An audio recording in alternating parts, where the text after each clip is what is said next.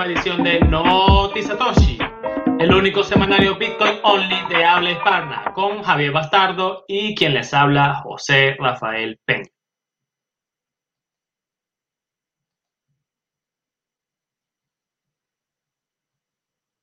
Estás muteado.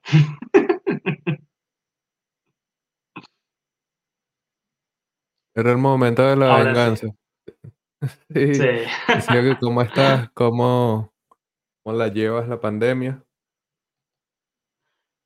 Aquí estamos, todo bien, todo fino. Bueno, semanario noticioso vayan Bit, también. así mismo, el único semanario Bitcoin Only de habla hispana, Notizatoshi, traído a ustedes con el patrocinio de Local Bitcoins y es justamente aquí vamos a tener un mensaje justo ahora. Satoshi es patrocinado por Local Bitcoins. Local Bitcoins es la manera más confiable y segura de comprar o vender Bitcoin en tu región. Puedes utilizar más de 50 formas de pago que están completamente disponibles en la plataforma. Local Bitcoins te permite aumentar el control de tus finanzas con Bitcoin. Es una plataforma segura y confiable que te ayuda con tu libertad financiera. Esto es Local Bitcoins, llevando Bitcoin a todas partes. Venezuela es uno de los principales mercados de local bitcoins a nivel global. Siempre encontrarás una variedad de ofertas de compra o venta de bitcoin con la forma de pago que más te convenga. ¿Te preocupa la devaluación del bolívar? Local Bitcoins te ayuda a protegerte de esta. ¿Quieres mandar dinero a familiares dentro o fuera de Venezuela? Local Bitcoins te lo hace más fácil y desde la comodidad de tu casa. Listo entonces el mensaje de nuestros patrocinantes. Ahora podemos arrancar con las noticias Bitcoin de la semana. Kraken y Square financiando a más desarrolladores de Bitcoin. Esto si nos han acompañado en algún local, en algún eh, Notizatoshi, este ya es el número 39. Desde el año pasado estamos haciendo este semanario resumen noticioso Bitcoin Only. Y hay una clara tendencia de empresas financiando el desarrollo de Bitcoin o directamente financiando a desarrolladores de Bitcoin Core. En este caso, Square, que también ha estado activo en este movimiento de eh, becas a desarrolladores, está otorgándole una cantidad en Bitcoin, un monto especificado en Bitcoin, a los desarrolladores que están detrás de ese portal que siempre José Peña utiliza acá en el Notizatoshi para la sección del clima de la red que se llama mempool.space.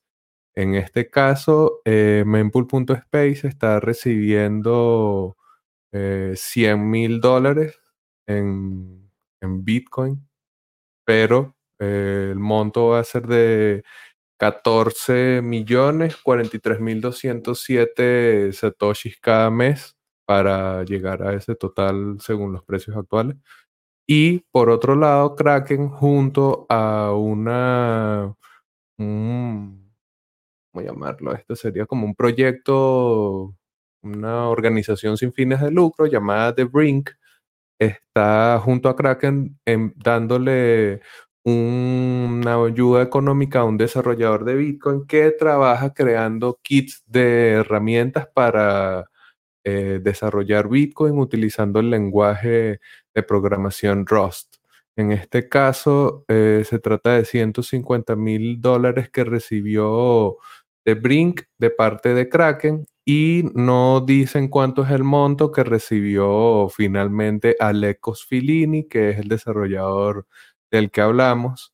Y esto además de ayudar a mejorar eh, Bitcoin Core como tal, eh, las herramientas que está desarrollando Filini también pueden ser utilizadas para mejorar o para desarrollar o para trabajar directamente sobre Lightning Network. Entonces es una tendencia que se mantiene, siguen dando eh, empresas y proyectos de diversa, de diversa índole financiamiento a los desarrolladores de Bitcoin para que, bueno, se mantengan trabajando con el desarrollo abierto de esta tecnología. José, ¿qué nos cuentas sobre Square y Kraken?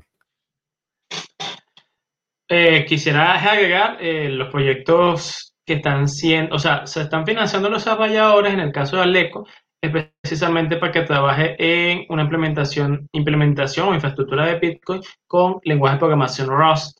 Y en específico algo que se llama el Bitcoin Developer Kit, que lo pueden encontrar en el GitHub justamente de Aleco Filini.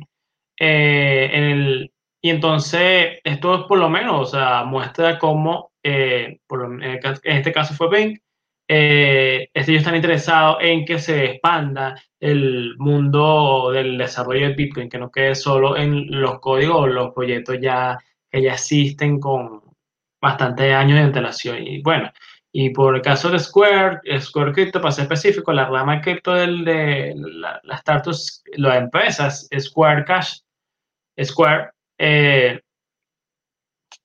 como tal, como dijo bien Javier, este, van a ser 100 mil dólares durante un año. O sea, bastante interesante y bien merecido por una herramienta súper útil que, como bien dijo también Javier, este, se las muestro y les comento cómo usarla cada día para que vean entonces cómo nosotros hemos, nos adelantamos a los hechos y mostramos herramientas de buena calidad, tanto así que terminan, son, los desarrolladores recibiendo una subvención de 100 mil dólares por ello. Y bueno, nada, eh, Tal cual, eh, ya esperemos que estos desarrollos eh, lleven a buen puerto lo que es el trabajo de Aleco para el desarrollo de la mejora de nuevos proyectos estilo la Wall Electrum, que usa parte de lo que hace Aleco.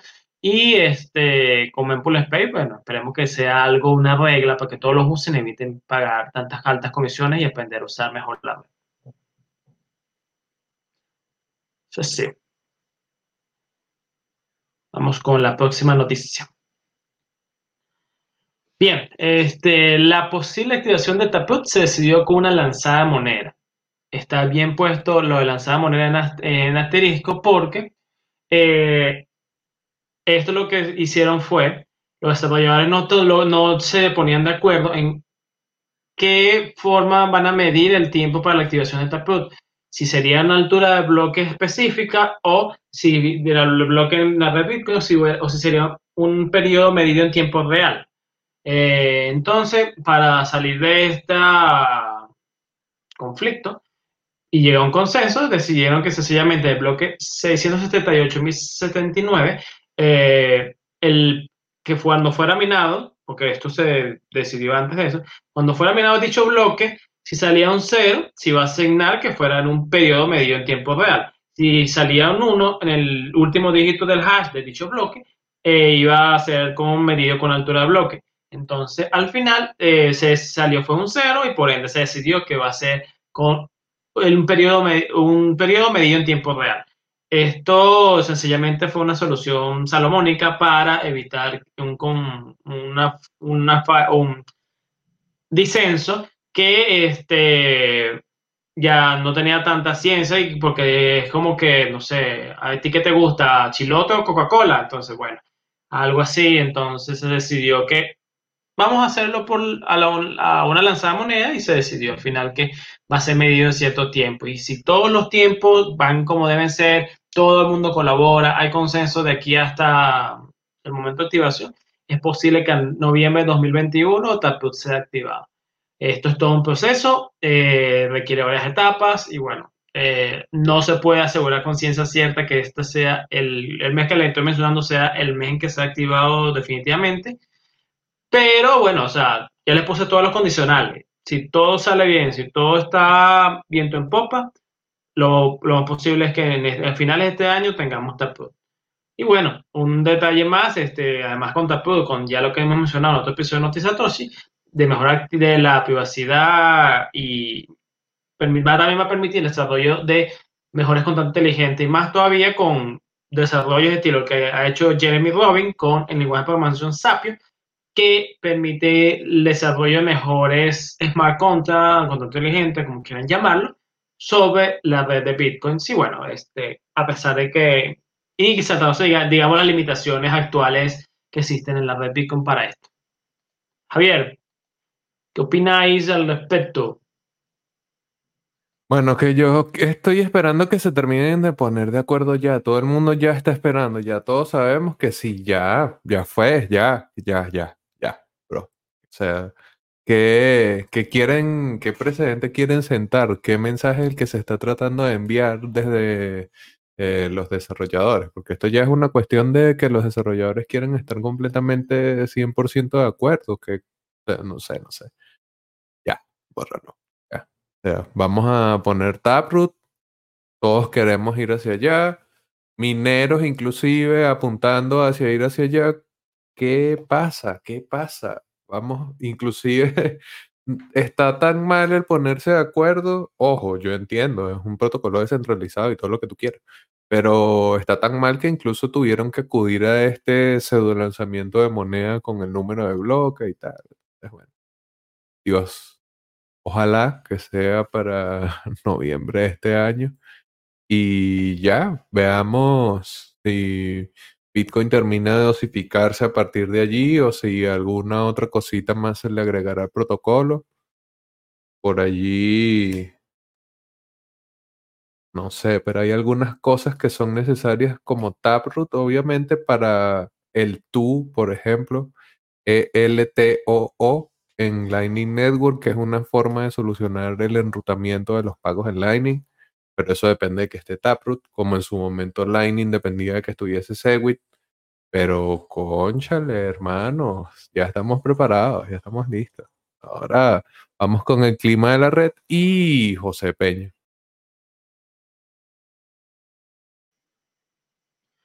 Muy bien, Aquí vamos entonces a ir colocándole la página mempool.pay el ganador donado en 100 mil dólares de subvención por un año por esta belleza de página que de la verdad yo la uso porque es un excelente explorador de bloques, o sea, es hermoso.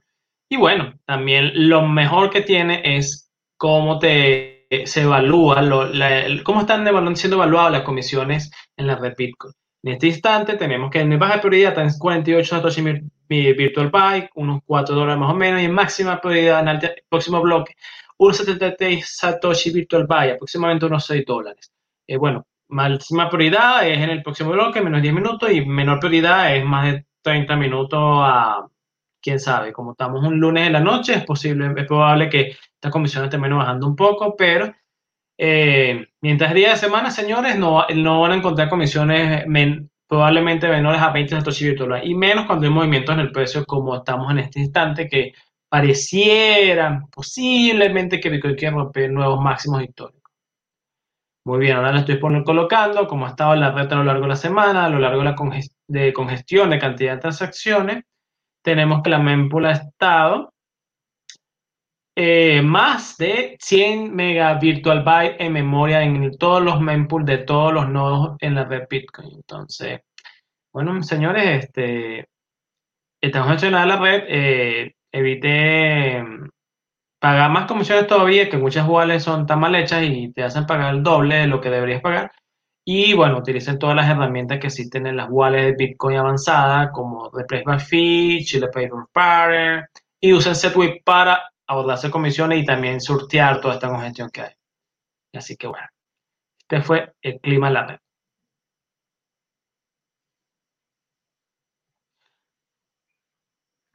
Bueno, exacto, el clima de la red con José Peña y ahora podemos seguir con el tip de la semana de Local Bitcoins, que es un momento publicitario de Notizatoshi. En este caso, para recordarte que tienes siempre la opción de personalizar con gran detalle tus anuncios. Cuando estás haciendo cualquier anuncio de compra-venta, pues recuerda que puedes especificar el pago, los límites que te van a describir con qué tipo de usuario quieres comerciar y bueno, también eh, colocar todos los detalles que hagan que sea un intercambio expedito y que bueno, puedas aprovechar la plataforma de la mejor manera.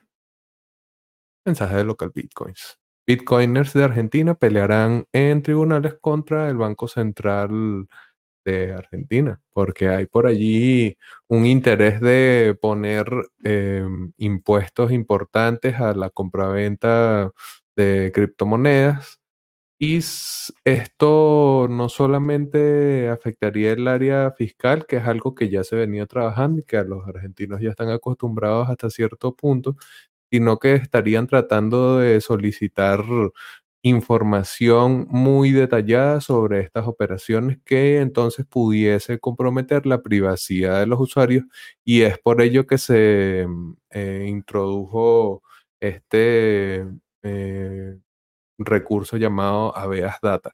La idea es, bueno, frenar la solicitud por parte del BCRA, el Banco Central de la República Argentina, con respecto a la información que deberían entregar las empresas que trabajen prestando servicios de compraventa a ciudadanos argentinos. Y esto lo que hace es, bueno, poner bajo la lupa de nuevo la importancia de la privacidad, que los usuarios puedan tener mm, su respaldo si es que lo quisieran de manera personal, pero sin que lo que esté bajo leyes y bajo impuestos posibles eh, afecte directamente a cómo se mueve el dinero de los ciudadanos y que ponga en riesgo información importante porque, bueno, al final estas instituciones son hackeables. Esa información que están solicitando no es que queda en el lugar más seguro del mundo, ni mucho menos.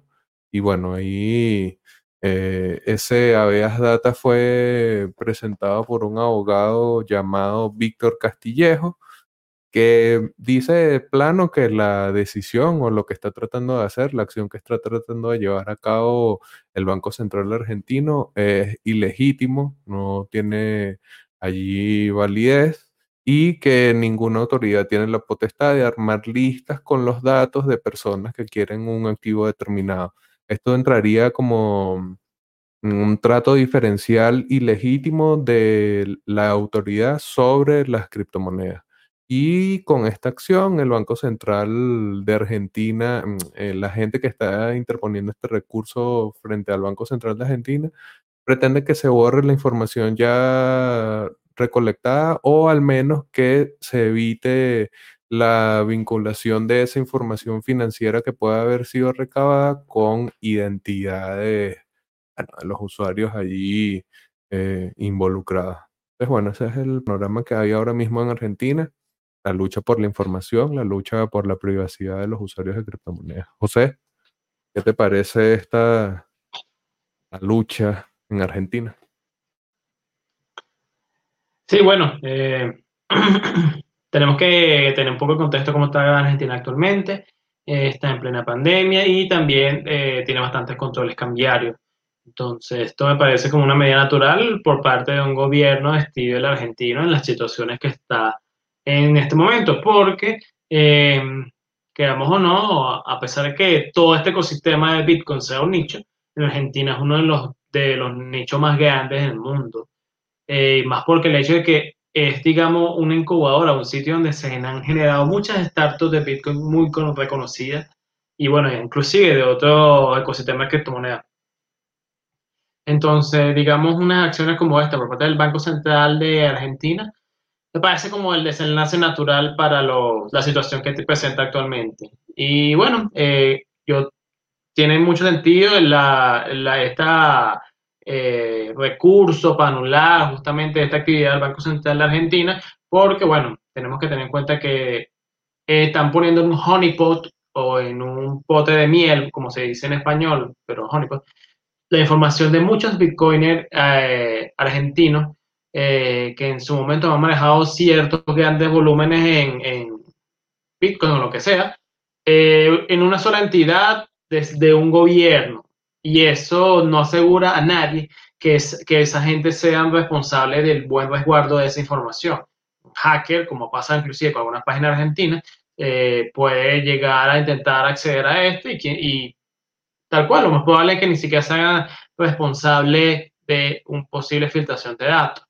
Aparte de que están tratando a todos los bitcoiners de la Argentina como si fueran criminales, porque los gobiernos no deben solicitar la información bancaria de todas las personas porque sí, o sea, solicitan la información bancaria de una persona de interés que está asociada a cierto acto delictivo.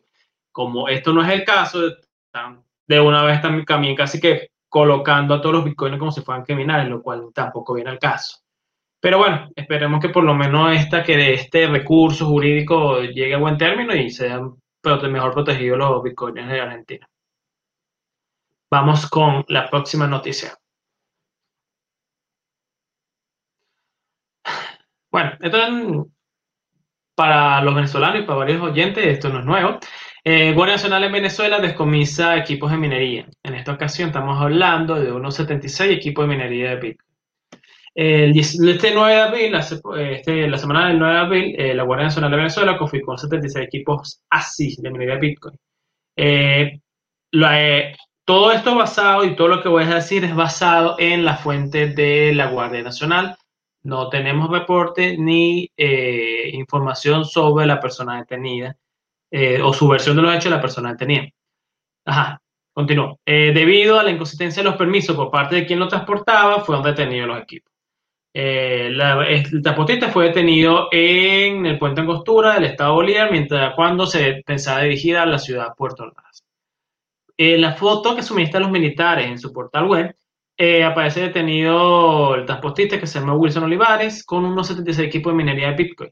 Pero estos no son los típicos C9 Antminer. Estos son equipos que probablemente sean unos Bitfury B8. Eh, estos equipos Bitfury B8 son un equipo em, enorme, grande y no tan populares como los Antminer, pero cada uno produce 55 terahash. ¿Ok?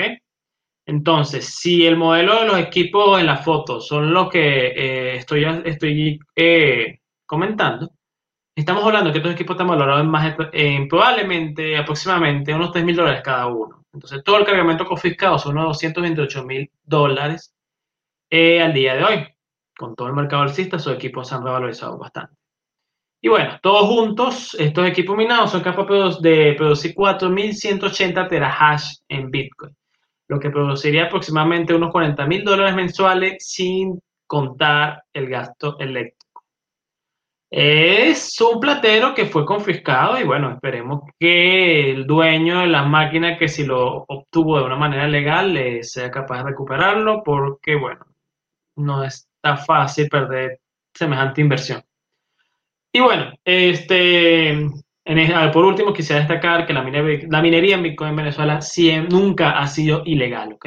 Eh, lo único que desde la creación de la zona que y, unas normativas de parte del gobierno Maduro, eh, si desean minar en Venezuela a una escala como la que se habla, eh, es importante que tengan toda la permisología en regla para por lo menos estar protegidos por el lado del gobierno en Venezuela es difícil, hay que estar protegido de muchos frentes, gobierno, la calle, eh, policía corrupto y etcétera. Entonces, bueno, eh, quienes saben minar siempre tengan esto en cuenta y, tienen que ponerlo en gasto en su operación porque, bueno, es costoso, como ya pueden ver, esta persona perdió 208 mil dólares en equipos. Javier, ¿qué opinas?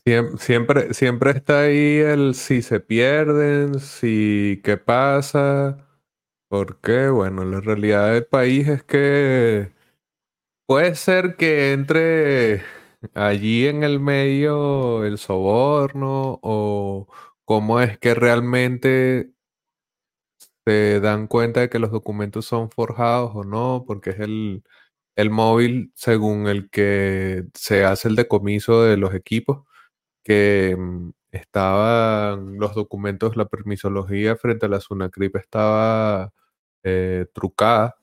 Y bueno, o sea, ya hay demasiadas cosas que preguntarse, pero igual es una tendencia que no hemos dejado de reportar acá en Notizatoshi, que a pesar de que sigue eh, regularizándose, entre comillas, o haciéndose más normal el tema hasta cierto punto, de todas maneras, en la práctica siguen habiendo situaciones como esta, en donde no se conocen suficientes detalles. Mm, ¿por qué, de todas maneras, por qué el decomiso pasa primero por manos de la Guardia Nacional? Antes de ser la Sunacrib que dé el anuncio de esto, si se supone que es materia directamente relacionada con ella. Allí hay demasiadas cosas que, bueno, siempre recuerden que las noticias de Venezuela son más particulares, siempre hay allí como detalles extra que tener en cuenta y bueno, en este caso allí está un montón de hash rate que estaba pendiente de ponerse a funcionar supuestamente en Puerto Ordaz, bueno, que allí a merced de, la guardia, ¿será? Ahora vamos con el mercado de Bitcoin y José Peña. Muy bien, este, le voy a compartir la herramienta de análisis técnico TrendyView.com que muchos utilizan para, eh, para dibujar rayitas y tener una proyección posible del precio de Bitcoin. Bueno, tenemos que al inicio de la semana el Bitcoin inició con un precio alrededor de los 59 mil dólares y para el momento de grabación de este episodio se encuentra alrededor de 60.231 dólares. Esto tenemos una ganancia de aproximadamente el 2% que mantuvo su Bitcoin todo lo largo de la semana. Hubo un mínimo local de unos 55.000 dólares, 55.441 dólares. Y bueno, este, esto, pues esto es justamente lo que mencionaba inicialmente, que pareciera que quisiera volver a un nuevo máximo histórico porque estamos cerca de los 61.781 dólares que llegó a alcanzar hace ya varias semanas. perdón. Y bueno, por último, también les puedo agregar que este, hay unas muestras de unos volúmenes de movimiento bastante notables. Y este, como noticias, digamos, bullish en el, para el mercado, hoy justamente la empresa de medios Time eh, puso una, una inversión en, de su tesorería en Bitcoin. También tenemos que eh, la empresa Coinbase, Square y no estoy seguro, Gemini también están preparando más una asociación para, para, para preparar lobby contra regulaciones, digamos, no favorables para ellos en el campo de las criptomonedas y bueno, y así como otras noticias. Entonces, actualmente todo se ve demasiado bully, señores, y bueno, actúen en consecuencia en ello porque tampoco inventan lo que no puedan perder, pues, porque si de repente eh, se cae mañana a 50 mil dólares o hasta menos, no me pueden acusar de nada, porque al final así es el mercado, pues fluctúa a su como le pegue la gana a los participantes. Y bueno, esto fue el, mercado de Bitcoin. Exacto, ese fue el mercado de Bitcoin con José Peña. Ya podemos ir con la última noticia de el Notizatoshi del día, que es una bastante interesante para los que sean DJs principalmente, pero yo creo que también creadores de contenido en general, especialmente si es contenido que puede ser transmitido en vivo a través de redes sociales, a través de YouTube, tal y como hacemos acá en Notizatoshi, tal como se hace en general en el canal con Hablemos de Bitcoin también porque Cryptograffiti, que es un artista activista de Bitcoin, eh, bastante reconocido, bastante OG, y que además siempre está como experimentando cosas nuevas, tiene esa mente del artista de crear y recrear la realidad. En este caso, lo que hizo fue un stream, un show, un stream, show en vivo musical, en donde además de que él es, él es eh, grafitero o artista eh, plástico, es también DJ. Lo que hizo fue eh, tener este set de música en vivo en donde además eh, podías enviarle satoshis vía Lightning Network, pero con un mismo código QR. Generalmente las personas que hayan utilizado Lightning Network saben que uno una vez envía un invoice de pago, ya ese invoice si se paga está listo, ya no se puede utilizar. Y si eh, pasa el tiempo para el que esté disponible ese invoice, ya tampoco puede ser pagado. Entonces es un plugin que está estrenando Cryptograffiti que te permite como músico en este caso, pero también digo yo, más allá, como streamer, como player de cualquier cosa, eh, compartir las ganancias. En el caso de mm, eh, Cryptograffiti, 10% para él y 90% para el productor del show. Que bueno, esto, si lo vieron en vivo, si tuvieron la oportunidad de verlo en vivo, saben que estaba. Voy a poner un pedacito por aquí rápidamente. estaba bastante, estaba bastante movido. Porque además es parte de esta idea de que, como les digo, a CryptoGraffiti siempre le gusta innovar y hacer alguna cosa particular allí. Súper mal el, el Periscope. Mostrarlo rapidito. En su... Porque lo que quiero es que vean que está ese código QR insertado durante todo el video. Y nada, lo que hacen es, uno podía enviarle directamente satoshis durante la transmisión. Aquí lo tengo en YouTube mejor. Utilizando Lightning Network para que vean que este también tiene un poco de relación con el, la reciente, el reciente lanzamiento de em, Breeze y la opción de escuchar podcast y darle pequeñas eh, propinas al, al creador de contenido. Ahí lo adelanté un poco para ver más adelante. Este QR ya no funcionó. Pero durante la transmisión en vivo, tú podías utilizarlo y no se movía. Sencillamente podía seguir reutilizando ese mismo código QR como si fuese una dirección en vivo. Y pequeños montos de 100 satoshis podías enviar y podías enviarle más.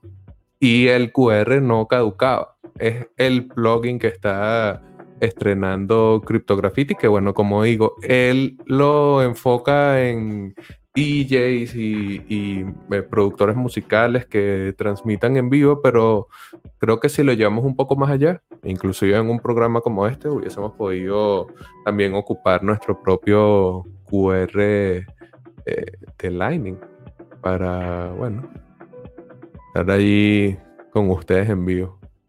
¿Qué te parece, José? Aquí tendríamos aquí en la esquina nuestro QR también. Sería lindo y cabe destacar que es algo que no solo he visto para Cryptography, lo he visto en los juegos de la gente de Thunder Games, eh, llevados por Jack. También ellos tienen justamente un QR estático de propina donde uno le puede, lo escanea le terminan dando que si un satoshito al, al streamer. Eh, estos son nuevas formas de monetización para que justamente no dependa de la plataforma en la cual te estás emitiendo, porque en el sol de hoy, cuando estás haciendo un streaming, dependes de, que Twitch eh, te permita la suscripción del usuario o patrocinante. Y bueno, este, eso siempre acarrea que eh, no falles ni te metas con copyright o alguna norma que, que tenga estos servicios y estas plataformas. Y bueno, eso acá, acá ha habido incluso que se ha dedicado de lleno a la plataforma, que de, de, la noche a la mañana terminan votando porque eh, eh, alguna, algún término de servicio de, sus, de su plataforma fue roto según ellos y bueno, eh, la gente termina perdiendo plata por ello. Pero bueno, esto muestra la, la, iniciativa de Cryptography como los streamers, creadores de contenido, de musicales, lo que sea, pueden monetizar de otra forma. Y un detalle también interesante que menciona este herramienta eh, que ha mostrado Cryptography es que es una solo QR, pero también va haciendo pagos por canción a diferentes direcciones y por último, también divide los pagos en cierto porcentaje a el DJ y a cierto porcentaje al productor musical. Entonces, es una interesante forma de... Este, ¿Mm? Quería mostrar el videito de que eso fue en el en vivo. De cómo soy yo pagando un, Y allí están los detalles de la... Ahí estaban los detalles de la transacción y de la canción. O sea, aquí están los detalles de la canción. Sí, justamente después de que pagas el QR. Todo directamente añadido ahí. Bueno. Tremendo. Sí, tremendo, ya sabemos para la próxima, Para la próxima le añadimos también nosotros. Bueno, opinión de Notizatoshi. Ok, vamos a ir con el patrimonio de Bitcoin y sus defensores. Hace unas semanas reportamos a Craig Wright eh, amenazando a desarrolladores de Bitcoin Core, amenazando a gente que tuviese el white paper alojado en sus websites. En líneas generales, amenazando porque él es un bully. Ese dicho no tiene más, más oficio que ladillar a los bitcoiners y generalmente apunta a los eslabones más, entre comillas, débiles, como sería un desarrollador que generalmente está invirtiendo todo su tiempo libre o inclusive parte de su tiempo productivo directamente trabajando en un, desarrollo, en un desarrollo que probablemente no le reporte las ganancias que uno esperaría que tuviera y que probablemente no va a tener eh, los recursos económicos para ir a un pulso legal con un tipo como este y pareciera que sus amenazas quedan impunes. Entonces, precisamente por eso traemos una noticia que es de hoy lunes, por eso no está en el resumen de esta semana, seguramente va a estar para el de la semana que viene, pero que vale la pena comentarlo de una vez, porque esas amenazas de Craig Wright hace semanas tienen respuesta en la alianza cripto de patentes abiertas o COPA por sus siglas en inglés, que es una organización que empujó de un principio Square Crypto, que hablábamos al inicio de la transmisión de hoy, que está entregando becas. Bueno, esa, esa misma compañía en un principio empujó la creación de Copa y Copa entonces sería parte de los defensores de los que hablamos de este, entre comillas, patrimonio, eh, patrimonio de Bitcoin es el white paper, que era sobre lo que Craig Wright decía tener eh, copyright. Y también los propios desarrolladores que ya saben que tienen una alianza por detrás, que ojo, alianza, eh, algún punto de centralización, pero de todas, todas, hay momentos en donde es necesario que haya acumulación de voluntades. Y no creo que Copa centralice la defensa de Bitcoin en general, porque si usted es abogado, está viendo esto, habla español y quiere también interponer un recurso contra Craig Wright en su eh, locación o quiere aportar eh, material para el recurso que se está interponiendo ante Reino Unido, puede hacerlo, pero ya existen los dolientes del patrimonio de Bitcoin y también los defensores que tienen no solamente eh, esa, ese acuerdo multiparte eh, de múltiples personas o organizaciones o compañías o lo que sea, no solamente tienen eso, sino que además tienen el músculo financiero si es que puede ser necesario ir a pleitos más fuertes. Entonces la respuesta de Copa directamente denunciando contra Craig Wright, que no tiene ninguna propiedad sobre el copyright del libro blanco, es un golazo que mete eh, copa y es un golazo que tenemos que tener los bitcoiners en nuestra mente esta semana. José, ¿qué te parece? ¿Te parece? ¿Te parece? Qué bueno, este, Tal cual, Craig Wright es un falso Satoshi y un troll de patentes que se dedica sencillamente a salir en periódicos, en medios, por eh, estar fastidiando a las demás personas, dígase desarrolladores de Bitcoin, dígase ex Bitcoiner, etc. Entonces, o, o inclusive Bitcoiner influencer por, bueno, sencillamente difamarlo. Entonces, el como tiene demasiada plata, más plata que Zimbabue, en sus propias palabras, como él dice. Entonces, eso se dedica a gastar en costos legales para eh, molestar a la gente. Bueno, ya parece que la jugada le está ahorita cayendo en contra porque ahora no son solo individuos desarrolladores, sino son grandes empresas con eh, amplios patrimonios, con unos departamentos, unas ramas que, bueno, este, quieren defenderse de estas actitudes de el falso Satoshi. Y bueno, esperemos que por lo menos salga a, eh, favor de los bitcoins y en contra de K-Wright para que, bueno, eh, a ver si deja de, ser protagonista en, esta, en todos estos dramas que organiza. Y bueno, eh, ¿qué? Se le acabó el pan de piquito a Craig Wright. Meme de la semana. Sí. Meme de la semana Sí, que habíamos pensado en traerlo para la opinión, pero también pasa allí un poco a volverse meme porque por lo menos a mí me hace que, vamos a avanzar a mostrarlo, Peter Thiel hablando eh, de eh, Bitcoin como una potencial arma financiera, como algo que puede estar socavando el monopolio del dólar como reserva global, como moneda de reserva global. A mí me parece que por allí él, no sé si es más como un llamado a que Estados Unidos espabile a que algo de food como tal. Por eso quería memeficarlo. Pero tú, José, ¿qué nos dices? justamente yo voy por la última opción que eh, no está hablando paja de Bitcoin, no está haciendo food de Bitcoin, sino todo lo contrario, está diciendo que los Estados Unidos tienen que ponerse los patines para que Bitcoin no la vuelva un arma.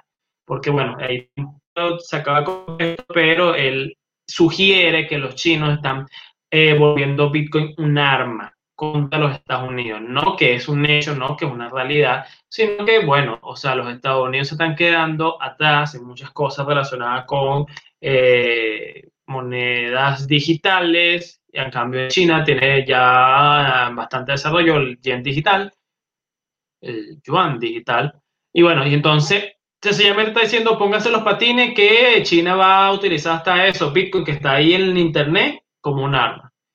Porque hay que destacar que a pesar de que sea un fundador de PayPal, eh, Peter Thiel tiene muchas inversiones en, en la industria de criptomonedas. Y entonces se puede sonar hasta irónico o que inclusive está tratando de comprar más barato, pero es más como que es eso, los Estados Unidos tienen que poner los patines que China se los está pasando por el frente. Eso es todo para mí.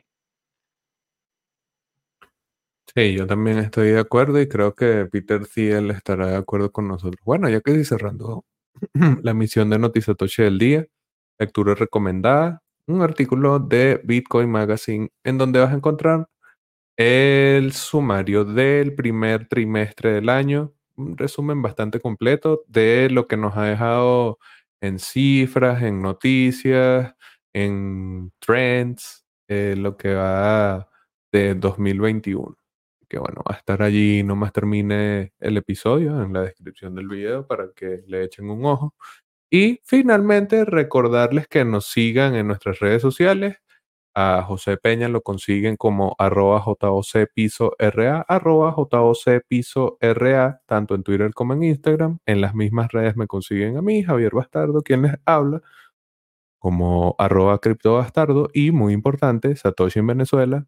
Si estás en YouTube, suscríbete. Si estás en, no sé, por ahí, Anchor, iVox, eh, no sé, Spotify, donde sea, suscríbete.